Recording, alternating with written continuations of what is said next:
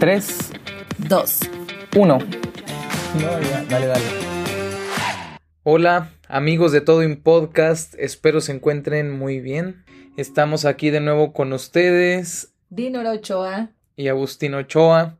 Encantados en un episodio más, contentos porque hemos recibido sus comentarios. Y el día de hoy les tenemos un temazo. Van varias personas que nos lo piden, así que, bueno, Dinora. Empezamos. ¿Cuántas veces no nos ha pasado que sentimos maripositas en el estómago cada vez que vemos a alguien, a el ser amado? Cada encuentro te deja en las nubes, estás seguro de que finalmente has encontrado a la persona con quien quieres pasar el resto de tu vida. Todo parece ir bien hasta que un día descubres que ese amor tan poderoso y único no es correspondido. ¿Les suena familiar la situación? Muy probablemente sí, puesto que a todos nos ha pasado, ya que en algún momento nos hemos enamorado legítimamente de alguien que nos sentía lo mismo que nosotros. Con eso queremos abrir. En efecto, ¿cómo superar lo que nunca fue? Duele más todo aquello que imaginamos que lo que no fue. ¿O ¿Cómo Se era? fue. Se fue. Bien, pues sí, no es nada ajeno que en las pláticas, al menos que hemos tenido en estos últimos meses, y algunos amigos cercanos nos han comentado eh, lo fácil que es sufrir por amor. Si de por sí ya el amor que conlleva sufrimiento, pues aquí no es cualquier tipo de amor, sino uno que nunca estuvo. Y es que eso es lo peor, ¿no? Sí, hablar de, del problema, de aquello que parece no nos puede doler porque nunca estuvo ahí. Entonces, como esta frasecita de las canciones, de no, de cómo, cómo, cómo que esto acaba, pero nunca comenzó. Esta historia acaba porque Ajá, nunca ándale. empezó. Ajá. Entonces, eso, nos referimos a aquellas relaciones de pareja en las que parecería haber un gran enamoramiento, pero solo de una de las partes. Ahí la triste historia. Creo que en la primera pregunta, más bien la primera pregunta que deberíamos hacer no es cómo hacer que no duela, porque creo que todo el mundo se pregunta eso.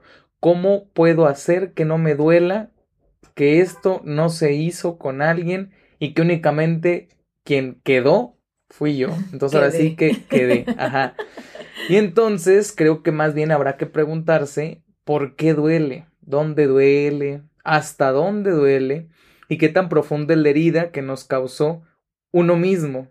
¿Cómo que uno mismo? Pues sí, porque tal vez fue a partir de otra persona que nosotros desarrollamos ese sentimiento, nuestras ilusiones y fantasías, pero todo este armado cauteloso pues vivió únicamente dentro de nuestra mente, ¿no? Así es. Y es que cuando estamos perdidamente enamo- enamorados, solemos idealizar al otro. Y al crear en nuestra mente la imagen de una perfección, perdemos la capacidad de evaluar si realmente esta persona va a encajar con nuestra vida real o con nuestros ideales. Entonces, esto pasa cuando te enamoras, de, por ejemplo, de, del instructor del gym, que en la vida, o sea, ni siquiera sabe que existes y tú ya te hiciste toda una novela de cómo podría ser su vida juntos, ¿no? Creo que en, en este punto es, en efecto, no vamos a decirles cómo va a dejar de doler. Ya hemos hablado que es correcto y es normal y hay que normalizar el que duelan ciertas cosas. Aquí la cosa es, pero ¿por qué me aferro tanto a algo que nunca ha sido? Y partiría de ese punto que idealizamos a las personas y no solamente en un amor con quien llevamos una pareja, una relación como tal, sino idealizamos todavía aún más aquel que no podemos alcanzar, aquel platónico. ¿Por qué? Porque como no, no sabes cómo realmente es, tú te generas en la cabeza toda una ficción. Es como cuando lees un libro, tú te vas imaginando un personaje con ciertas cosas que luego cuando ves la película es como que, ay, es que estuvo mejor el libro. Pues sí, porque se rompieron completamente tus expectativas de quien tú creías que era X o Y personaje.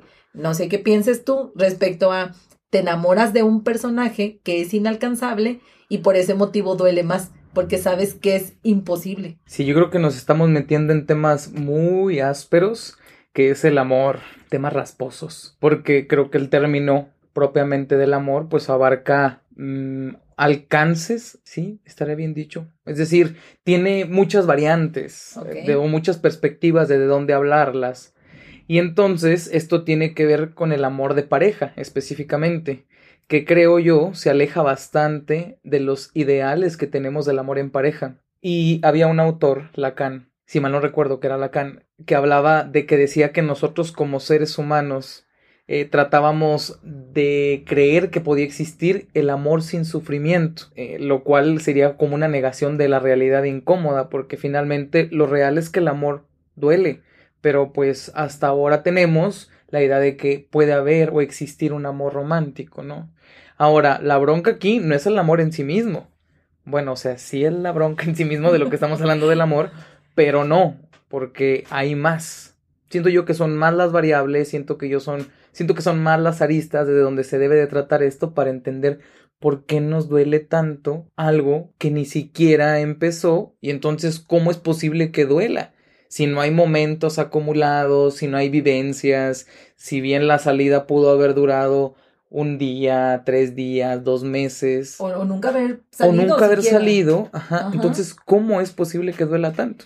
Pues porque creo que aquí también hay que entender que es un amor unilateral completamente, pero no deja de ser amor.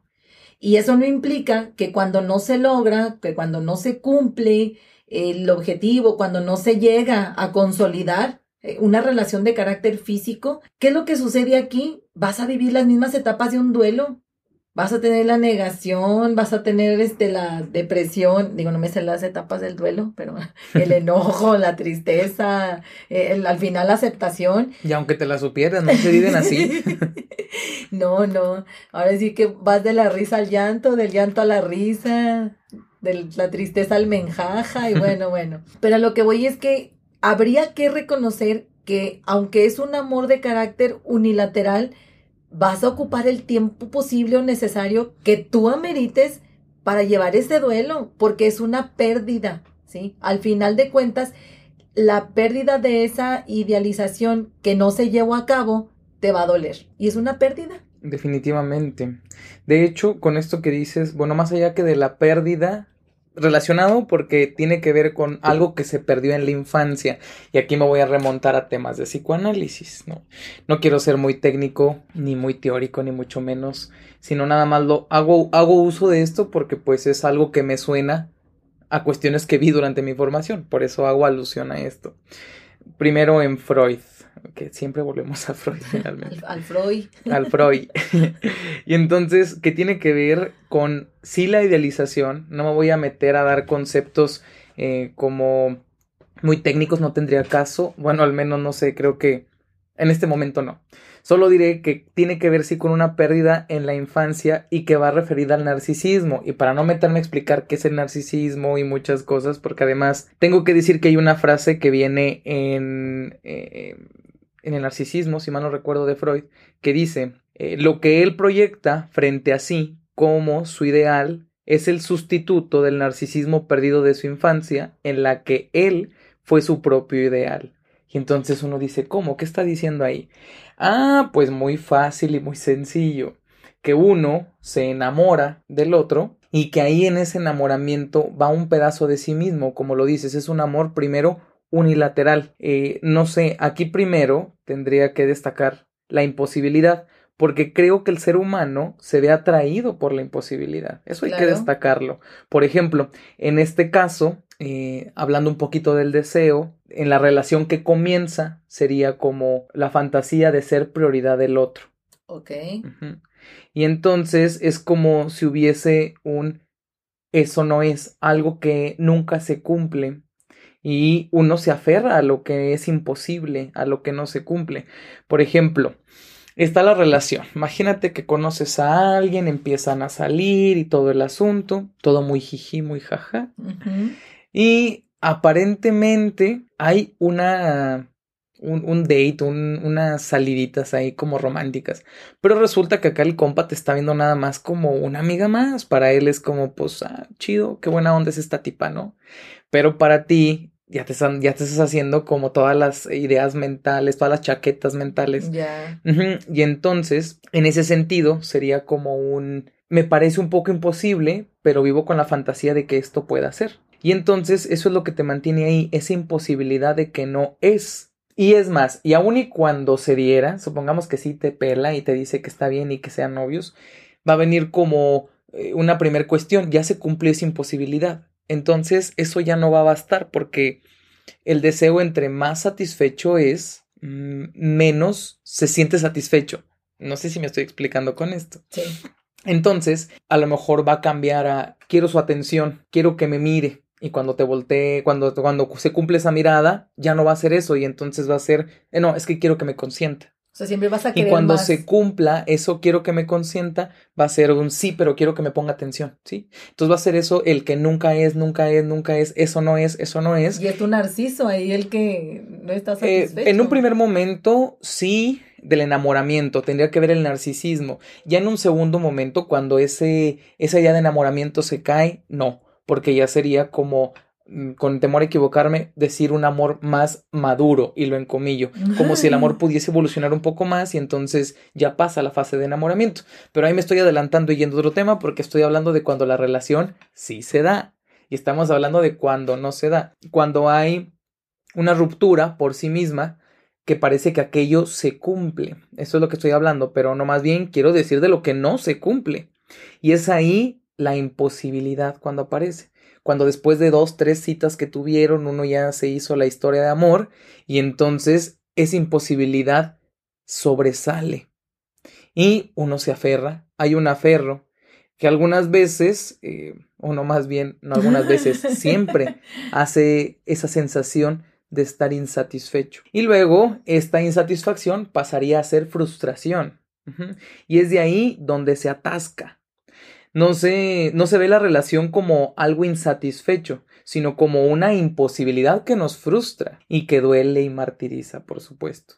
Además, cabe mencionar también que en el arranque de una relación es una cosa muy distinta al clavarse con otro. Es decir, no significa que siempre suceda esto cuando se está iniciando una relación. Es muy distinto que se inicie una relación a que te claves con otro independientemente si se inicia o no la relación. Claro, pero ahorita sería como que el tema, el decir un amor imposible y también en, en comillo imposible, porque creo que el único amor que es imposible es aquel que ya murió cuando la otra persona, o sea, literalmente ya no está aquí físicamente, ya no es un ser corpóreo, y aunque puedas tú enamorarte y lo puedas amar mucho, ya no va a haber ese amor de regreso, por así decirlo, porque ya no, todo ese amor al, que tú le depositabas a ese objeto, llámese la persona, pues ya no hay para quien, o sea, ya no lo va a recibir, ¿no? Como tal.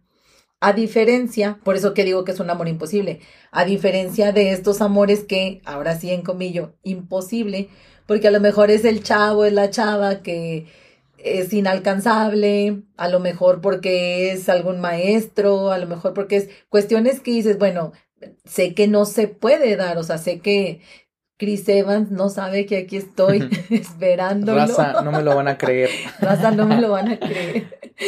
Pero, eh, vaya, el punto al que iba con esto es que hasta ese punto, cuando ya la, ya la muerte no lo separa, no es un amor imposible, pero sí puede ser no correspondido. ¿Por qué? Porque en este caso, por ejemplo, tú te enamoras de una chava y resulta que a lo mejor incluso estabas enamoradísimo de la chava, la chava estaba enamorada de ti, pero oh, sorpresa, por cosas del destino, nunca pudieron estar juntos. Y eso te pasó, no sé, a los 17, cuando traes la hormona, todo lo que da, ¿no? Y pues vas pasando tu vida y haces tu vida, ella hace su vida, continúan con su vida y resulta que chingan, o sea, nunca superas ese amor. Siempre estás anclado, clavado ese amor por lo que pudo ser, por lo que no fue. Y tienes una buena vida y tienes, y es más, ya ni siquiera se ven, ya ni siquiera están en el círculo, pero sigues clavado y ganchado. Entonces aquí le es de que, güey, ya supérame, ¿no? O sea, ¿cuándo realmente te van a superar o vas a superar esta situación? O sea, aquí la pregunta sería para quien nos escucha, ¿realmente se puede superar esto? La respuesta es no, pero claro se aprende sí. a vivir con ello. Mira, no, oh, evidentemente no. Oh, no. la idea es que se supere esta cuestión, pero a mí con esta pregunta que haces, me gustaría antes poner otra, que sería más bien ver cómo nos vinculamos o cómo nos relacionamos en un inicio, ¿sí? Como para tratar de desmenuzar esta información. ¿Cómo me vinculé con esta persona que me dejó así, que me gosteó y que quedé y que al final no se hizo nada? Ajá. Pues yo creo que decir, ok, ¿cómo empezamos? ¿Cómo empezó este asunto y cómo me dejé llevar? Y entonces creo yo que primero tiene que haber un enamoramiento, Ajá. ¿no? Tiene que haber un enamoramiento. Si no, ¿de qué otra forma nos haríamos acreedores a una relación de pareja? Te tiene que gustar alguien, al menos físicamente, algún atributo, yo qué sé. Y entonces ahí tiene que empezar a haber un enamoramiento para que eso empiece a surgir. Ahora el enamoramiento ya vimos que no necesariamente es de las dos partes. Es con una de las partes y aquí es donde está el problema. El asunto comienza aquí. Que para que uno se enamore se tienen que cumplir ciertos requisitos. Requisitos que incluso ni siquiera se han descubierto del todo, al menos desde la vía científica, de cómo nos enamoramos. Sí hay unas reacciones que se ven en el cerebro, sí hay ciertas cuestiones este, psicofisiológicas que llegan a pasar, etcétera, etcétera. Pero eso no nos dice cómo es que alguien se puede enamorar de un otro. Es decir, no existe una pastilla que libere ciertos neurotransmisores que te haga que te enamores de un otro. Y los amarres. A ver. Ah, ahí es porque la parapsicología ha avanzado más. No Aparte, llamándole a los No amarres parapsicología. Chavos, no hagan eso. No lo haga, compa. O sea, eso no está bien. Que lo amen a uno, pues por lo que es, ¿verdad? Eso sería otro tema, ¿no? Pero bueno, entonces, te digo, tiene que haber ciertos requisitos para enamorarse, exceptuando los amarres o lo que tenga que ver ahí. calzón y esas Sí, cosas. esas cosas. Ah, raza. Pero uno de ellos sería esta idealización de la que te estoy hablando. Para que uno se enamore, tiene que idealizar al otro. Es necesario, fundamental.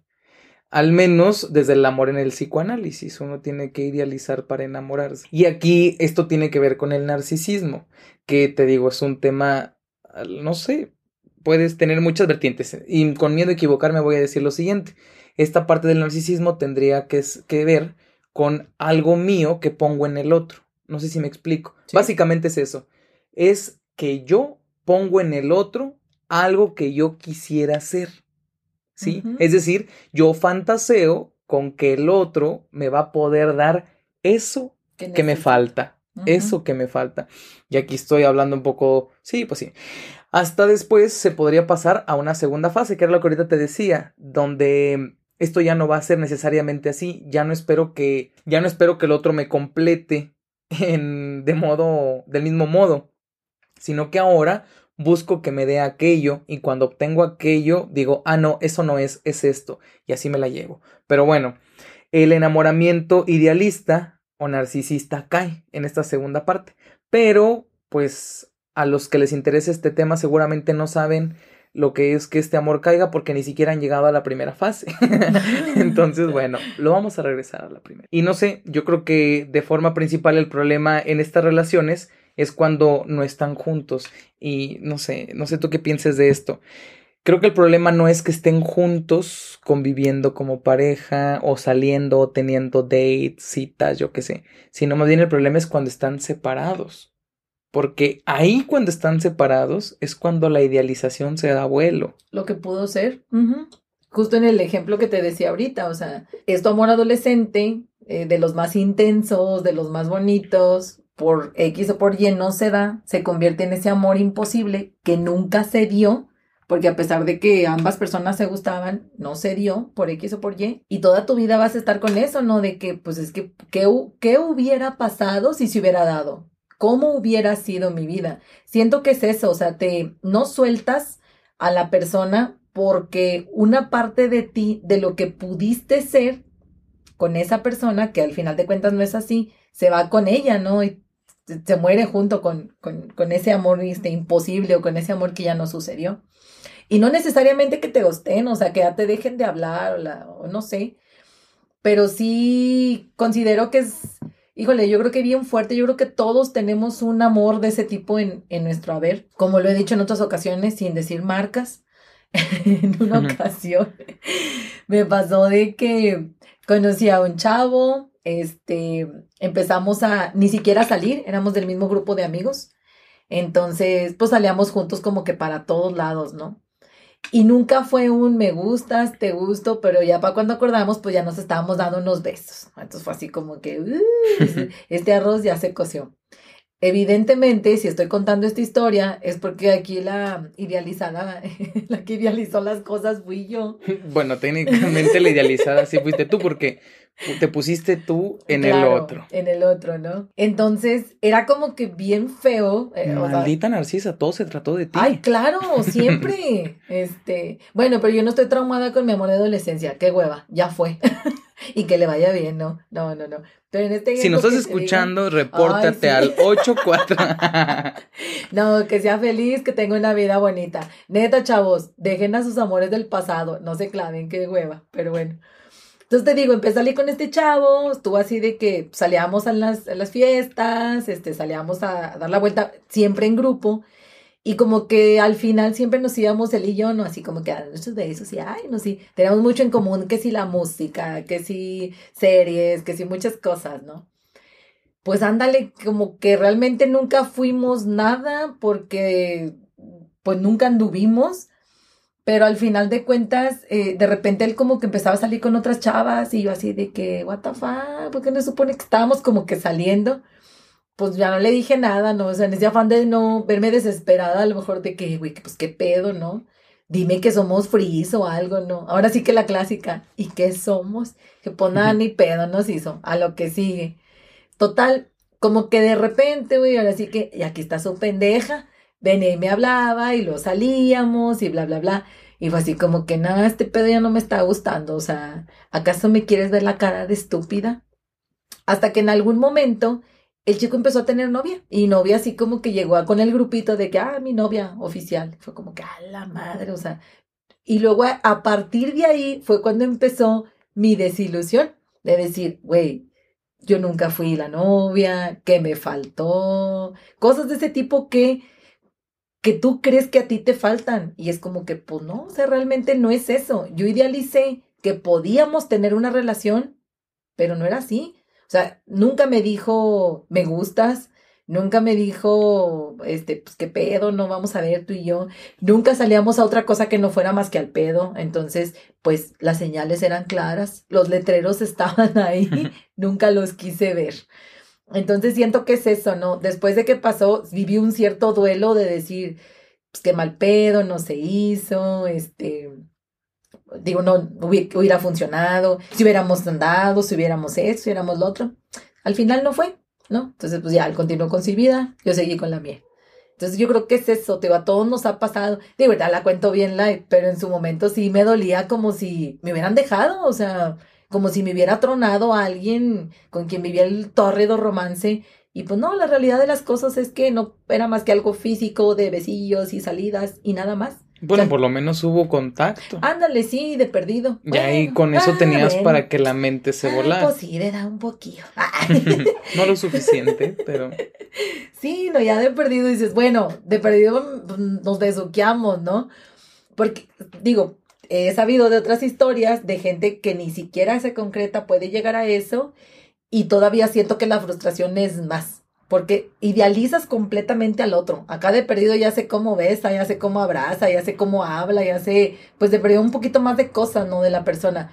Pero cuando no tienes nada, todo es mental, pura chaqueta mental. Sí. Y ahí siento que es cuando duele más el chingazo, porque idealizas tanto al otro.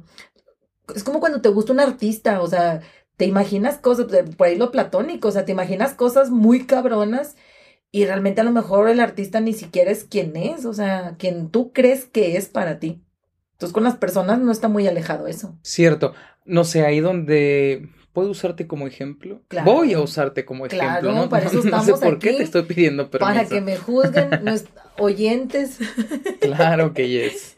Que ahí es donde pasa la insatisfacción, el, deseo insatisfecho a la frustración de lo que nunca pudo ser, pero del aferro a esa imposibilidad. Y entonces, a lo que yo me refería con lo que te estaba diciendo de que el problema era cuando las personas no estaban juntos, era porque ahí es donde da vuelo la ardilla y comienza la idealización.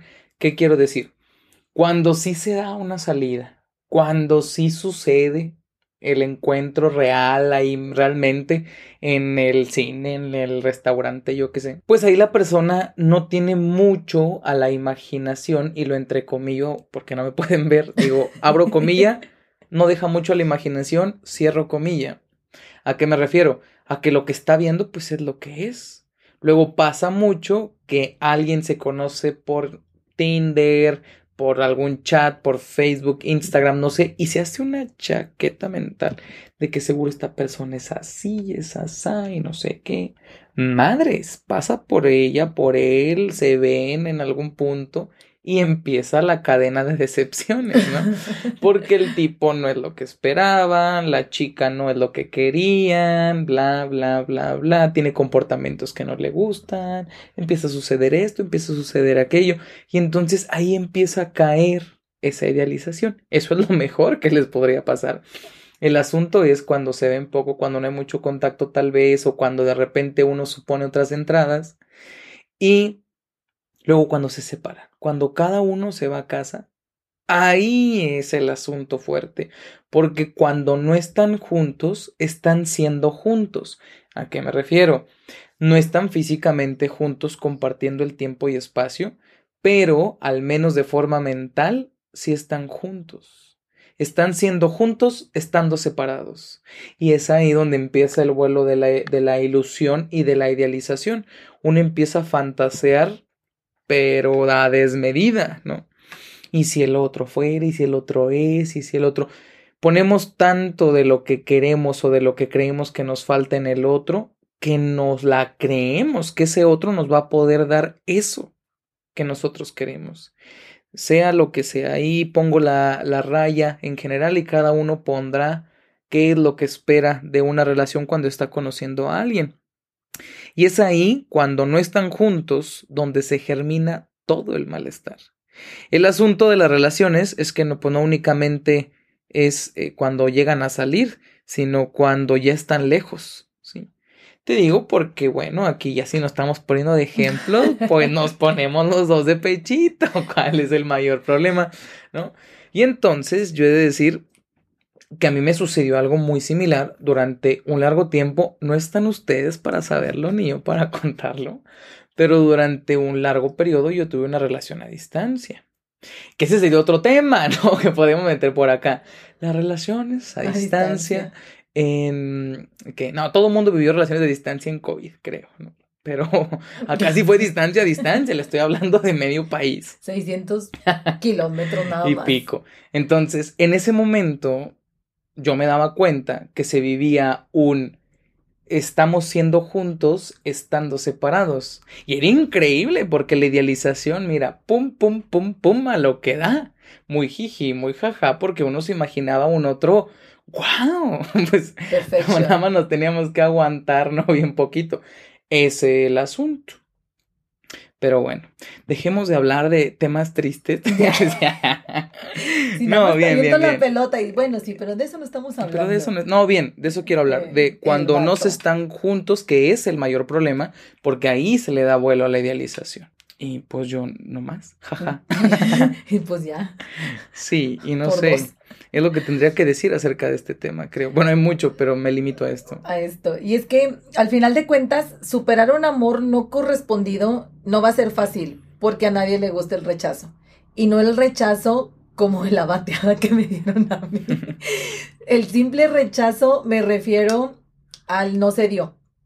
Y en automático te sientes rechazado porque no se, no se consolidó esa relación, ¿sí? Y en este, digo, en este sentido, no porque tengamos un desencuentro, que posiblemente nos van a seguir pasando durante toda la vida, nos vamos a decepcionar del amor. Entonces, a mí me gustaría, igual como dices, ya para ir cerrando, dejar esto sobre la mesa, el decir, ¿sabes qué? Ya sé qué hiciste. Estás abriendo una cerveza. Bueno, pues ya que dijiste, es que está es un agua. Perdón, estaba abriendo mi agua mineral. Continuamos. Hubieran visto mi cara de what Digo, dando que van a ser las 10 de la noche y yo que está sucediendo. Perdóname, sigue, sigue, te interrumpí, discúlpame. bueno, volviendo a la idea. El hecho de que vivamos rechazos, que vivamos desamores, no por eso vamos a dejar de creer y no romantizando de que hay que creer en el amor. No, no, no, sino darnos la oportunidad de poder estar con otro y precisamente partiendo de eso, o sea, estoy contigo o me gustaría estar contigo porque satisfaces alguna necesidad que yo tengo, o sea, ¿acaso es este un amor utilitario? Que creo que al final de cuentas todas las relaciones lo son, son un amor utilitario. La vida. La, la vida en sí no tienes un fin a cambio de... El capitalismo. Otra. ya, ya, ya, pasamos, pasamos. Análisis. pero en este caso, o sea, el decir, bueno, puede que no funcione, pero no me voy a dejar de dar en la madre. Digo, también hay que tener nuestros límites, ¿verdad? O sea, no somos boxeadores para que nos partan la madre a cada rato en el amor pero sí ser un poco más cautelosos y decir... ¿Quién eres tú para decirme Bueno, dense la madre, como el güey que le partió la madre al canelo en la cara, hombre. Sí, el güeycito que la Así rompió, pero bueno. Yo, yo, en el amor soy ese luchador. Yo soy el huesito. el que se rompió en muchos pedacitos. Echa, de, echa pedazos, pero de pie. No, pero en este caso, o sea, digo, dejaría eso, o sea, no dejar de creer y no dejar de confiar, no dejar de ilusionarte continuar con las relaciones, pero desde una perspectiva hasta cierto punto muy fría y decir, bueno, claro que me gusta un chorro esa persona, claro que me gusta un chingo, claro que me gustaría tener algo. Pero no lo necesito. Pero, pero yo puedo sola, nada, pero yo tengo mis gatos, gracias.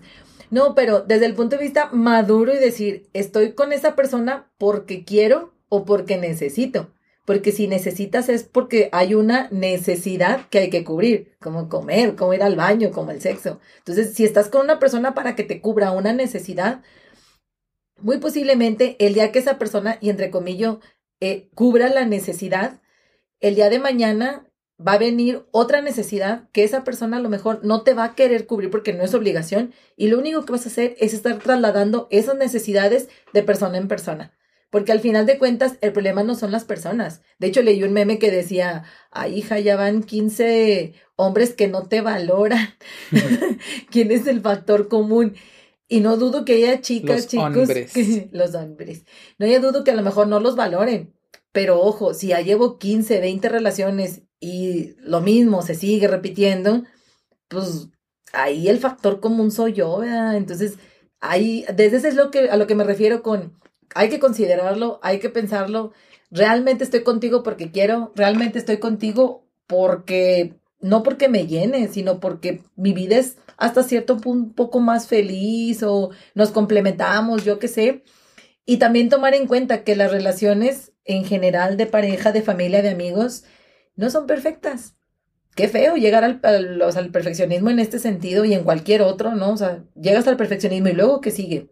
¿No? Ya se acabó ahí todo el pedo.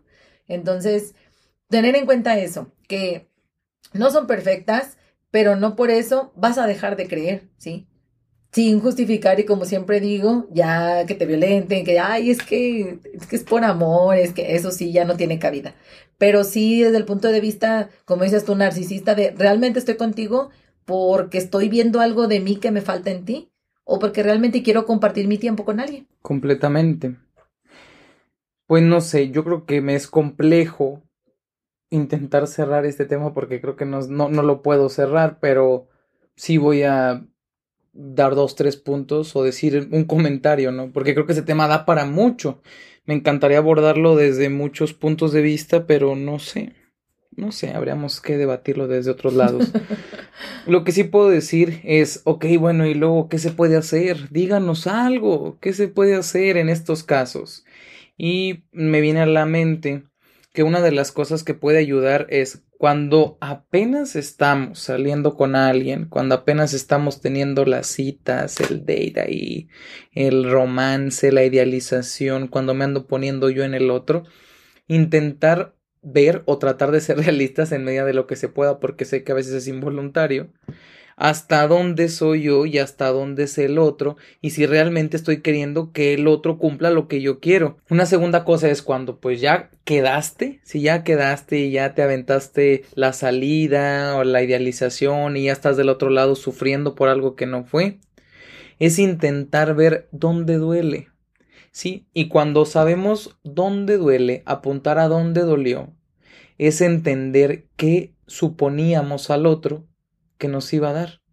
Y entonces es como vivir una pérdida, justo como lo, lo, decías, a modo simple, sería vivir una pérdida de algo que nosotros eh, pusimos en el otro y que se llevó. Entonces, al tratar de entender un poquito más, eso nos puede ayudar. No digo que lo resuelva, pero lo ayuda para saber cómo es que nos estábamos vinculando a ese otro que ya se fue y que ni nos avisó. Entonces, en eso, claro, claro, ojo aquí, no indica que porque yo lo sepa y porque yo lo eh, analicé y listo, yo vi dónde me dolía y qué profundo era la herida y listo. Eso no nos exime, no nos excluye del sufrimiento. El sufrimiento que es necesario y que el amor lo tiene por sí mismo pero creo yo que tenemos al amor muy romantizado y decimos que el amor no debe doler y bla, bla, bla. Y claro que el amor a veces consigo mismo trae sufrimiento. Son ciertas mezclas de las que no se puede desanudar algunas situaciones. Es como decir que el ser humano puede estar completo, ¿no? O sea, pues no, va a haber siempre algo que falte. Y el problema no es que algo falte. El problema es que siempre queramos llenarlo. Bueno, que lo vamos a intentar hacer. Pero, vaya, lo que intento decir es saber que el amor duele, pero pues aún así no la jugamos por eso. Así como a sabiendas que nunca vamos a estar del todo satisfechos, pues seguimos viviendo con singular alegría.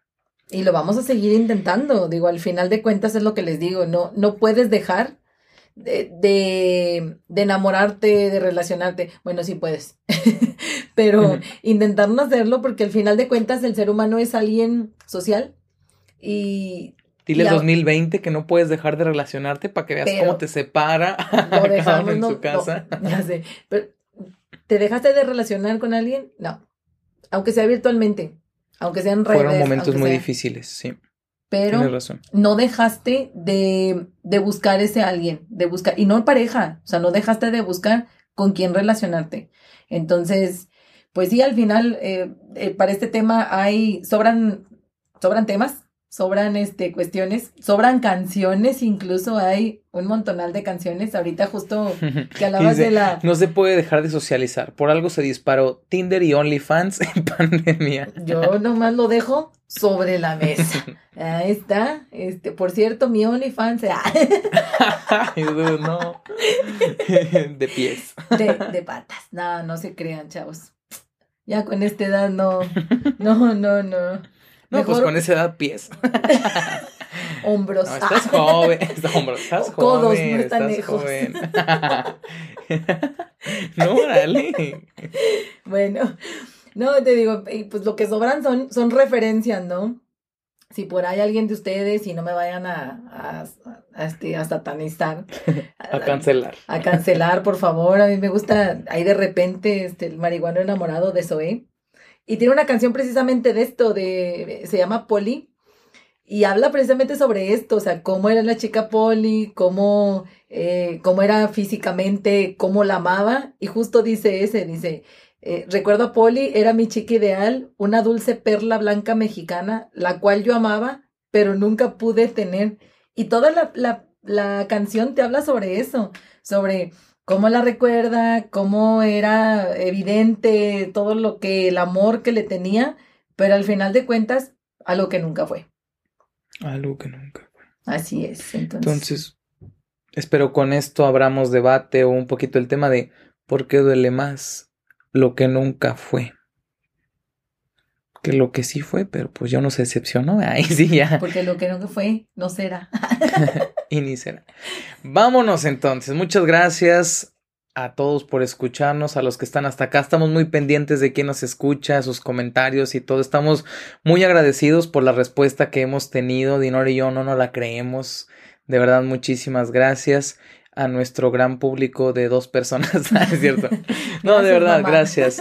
gracias a todos los que nos escuchan Ahí pásenos sus comentarios, pásenos los temas de los que les gustaría que habláramos.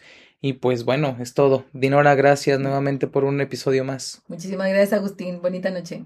Vámonos, bye bye. Bye.